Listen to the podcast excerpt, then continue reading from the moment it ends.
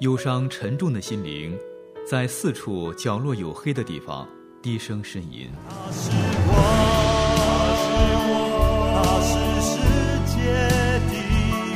我们需要看见，给我们一束光，一个希望。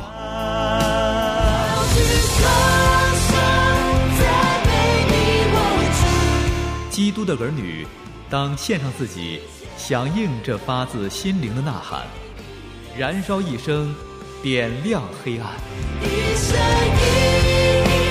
宣教事故时，燃亮的一生。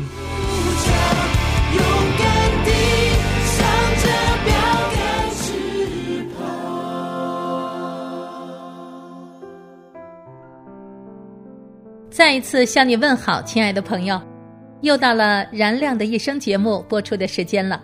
感谢你一直的关注。在这个节目里，吴爽为你介绍不同的历史时期，为着同一个呼召，因着福音向中国献上自己的中西宣教士。近期《燃亮的一生》为你开讲的是由盖洛瓦牧师所著《神迹千里》。上一回为你讲到。出得阴城，又被迫再次返回去，重新进到这个梦魇之地。夜晚来临，也无一家客店愿意收留他们。盖牧师一行人和一帮乞丐待在露天的戏台上，护卫嘱咐其中的一个老婆子，看着这帮人，别让他们跑了。他们又会遭遇怎样的境遇呢？欢迎你接着收听。燃亮的一生之神迹千里，由吴爽为你播讲。一百年前，一群外国人因上帝的呼召，全然献上自己，漂洋过海来到中国传扬福音。面对羞辱、逼迫、苦难和杀害，他们如何坚持和走过？欢迎收听盖洛湾牧师所著的《神迹千里》。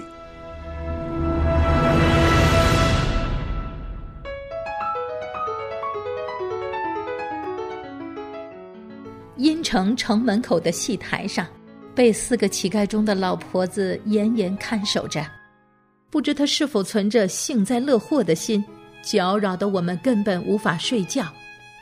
江小姐很有爱心的向他谈福音，也不知道他听进了多少。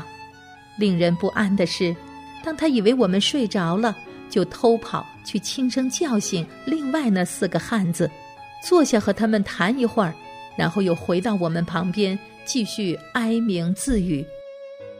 当江小姐开口请他离开，回到自己的地方去休息，很令那帮乞丐大感意外。那女人默不出声的离开了，我也不知道那一夜我们如何能够强打精神，保持警醒。这样的情况下，我们决定轮流守夜。然而，这样所得的小段睡眠无异于一场梦魇，疲惫的内心既紧张烦乱，又充满各样的恐惧。天破晓后，我们才看清楚自己落魄至极的处境。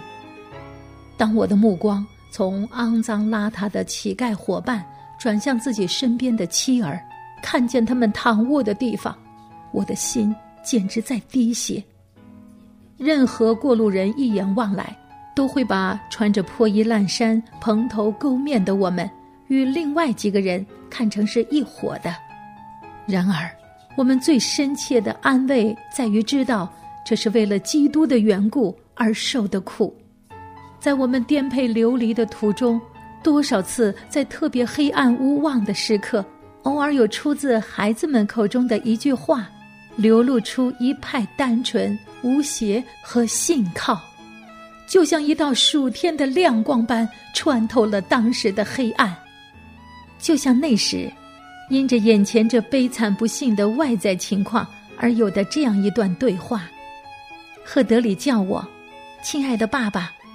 乖儿子，什么事？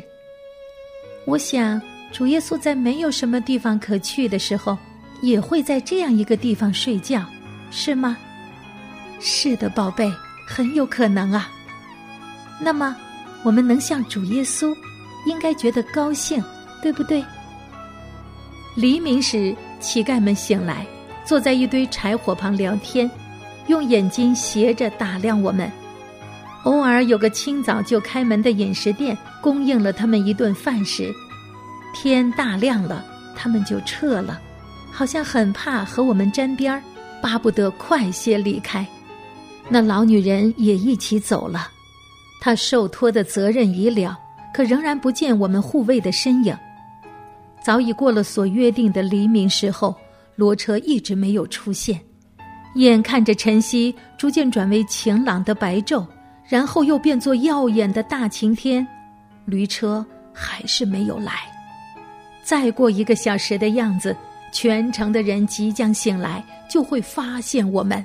我们该怎么办呢？想要逃走，简直是发疯；可呆坐在这里，同样不可思议。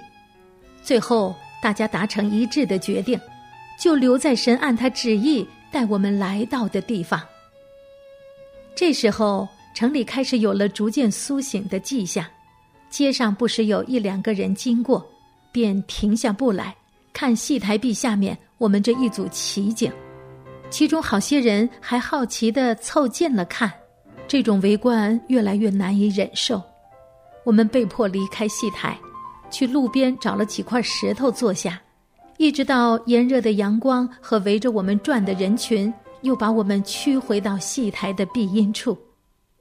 在我们流离失所的途中，曾经好几次遇见个别的好心人，就好像这个时候，由于身上的衣衫破烂不堪，江小姐就开口向一位老妇人借针线，那可亲的老太太很爽快地答应了。我们便得以缝补上衣服上的裂口破洞。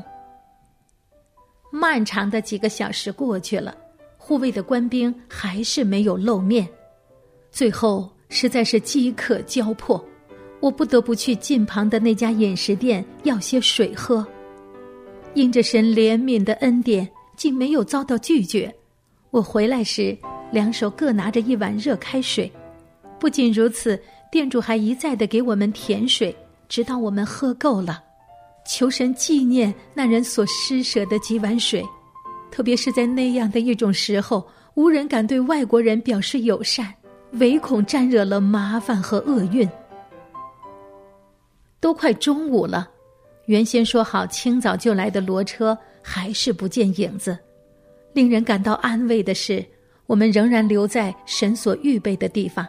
因着信靠他而心里感到平安。突然，看见军官拿着他的旱烟袋快步的经过这里，我们欢喜雀跃，终于没有白等。他停下来，匆匆交代说：“很快就要来带我们走。”说罢，又扔给几个馒头，便急忙的离去。护卫官兵确实没有抛下我们，还供给了我们所需的食物。终于等来了双重的恩典，我们在那里一起全心的感谢神，他的恩慈永远长存。中午时分，两名手持大刀的骑兵经过，从我们近旁的那个城门出去了。有人告知他们就是我们的行刑人，奉命等我们到达后，便要在路上执法。因此，我们心里就想到死的方面。而不再考虑获救，衙门骡车所带来的一丝存活希望已经荡然无存，但却生出另外一种盼望，盼望没有一件事叫我们羞愧，能够勇敢担当，叫基督在我们受死的身上显大，因为这是神的旨意。大约半小时之后，军官又出现了，要我们跟随他到城门外。等在那里的不是一辆车，而变为两辆，但也不再是我们之前所乘的载客驴车，而是两辆低矮的拉煤车。这在那地方很常见，配有直径较小的尖水的轮子。当地人称这种车为“山虎子”，因为它拉载着煤，可以轻易地穿越陡峭狭窄的山口。车身只是一个坚固的木质框架。两面既没有支撑，也没有棚盖，底下也没有任何的防震装置。两位女士和孩子们被分配坐一辆车，我则独自乘坐一辆跟在后面。这岂不就是把我们当作重罪犯，要拉去执行死刑吗？我们在一片寂寞中第二次离开阴城，这一回没有前一天的群众示威场面，人们几乎一言不发的望着我们离去。我身边没有同伴，就独自一人思前想后，谁又能明白那段独行路上的辛酸？或许有人会奇怪，在屡次经历神非凡的拯救和扶持的恩典之后，何以没有生出更大的信心去面对新的试炼？但我现在只是如实记下当时的情况。一个人多经心灵的黑夜，并不一定意味着他的信心不足，往往恰好相反，因为信心需要受教，那受教的地点既包括意象山。也包括流泪谷。再说，仅就身体方面的情况，也大大影响了当时的情绪。那时距离出离家上路已经一个月，获救的盼望曾经支撑着我们，而如今眼看要化成泡影。又想到我亲爱的佛罗拉，顶着炙热的太阳，坐在那非人的车上活受罪。我向军官反映说。以我妻子的情况，乘坐那样的交通工具，实在是一种变相的酷刑，可换来的却是一句麻木不仁的话：“没法子，没有更好的车了。”记忆蒸发了，陌生苍白的一个人，望着天，眼神空了，眼泪。干了，只剩折磨了。人们在身边周旋，谁心疼？感情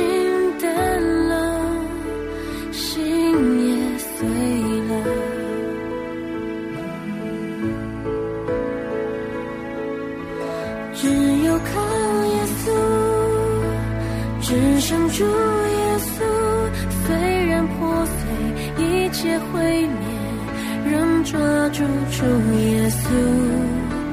尽管有风浪，耶稣在前方，痛到不堪，心一片乱，仍抓住主耶稣。本以为护卫要抛弃盖牧师一行人，没有想到苦苦等待之后。罗车和护卫一同出现在朝阳处处升起的阴城城门口，而这两辆所谓的罗车却让他们受尽了颠簸之苦。好在性命保住了。今天的节目到这儿就结束了，欢迎你在下次节目时间接着收听《燃亮的一生之神迹千里》。听众朋友，再会。尽管有风浪。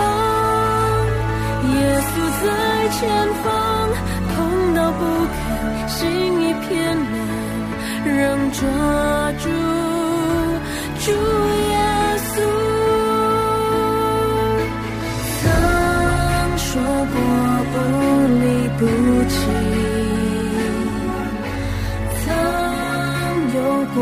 许多约定，